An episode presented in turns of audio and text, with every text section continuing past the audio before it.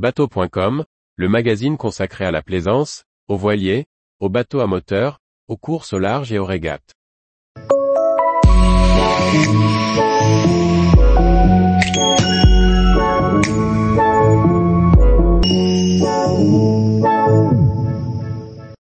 Le plaisir de la navigation, à l'ancienne.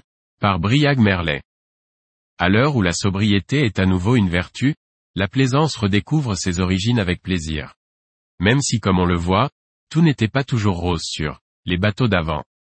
Face à l'ultra-technologie et à la course à l'équipement d'une partie des bateaux, qu'ils soient de plaisance ou de course, la plaisance n'échappe pas à un mouvement de société qui pousse à chercher dans le passé une forme de sobriété et de méthode simple pour profiter de la mer.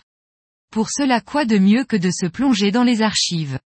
La série de vidéos issues du film Cap Horn, relatant la mythique Whitbread 1977-78e, est pour cela un témoignage marquant, par la simplicité des équipages et des bateaux, où la vie, certes difficile, ne fait pas oublier une forme de joie de vivre malgré la compétition.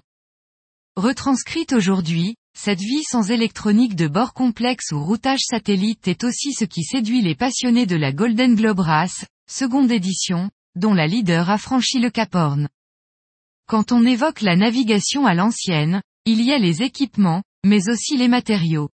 Le bois, matériau noble par excellence, est l'image du bateau de patrimoine.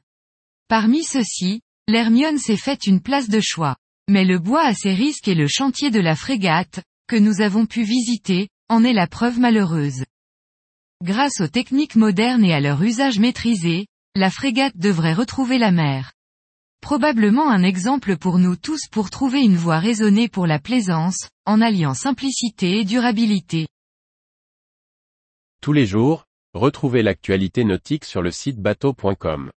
Et n'oubliez pas de laisser 5 étoiles sur votre logiciel de podcast.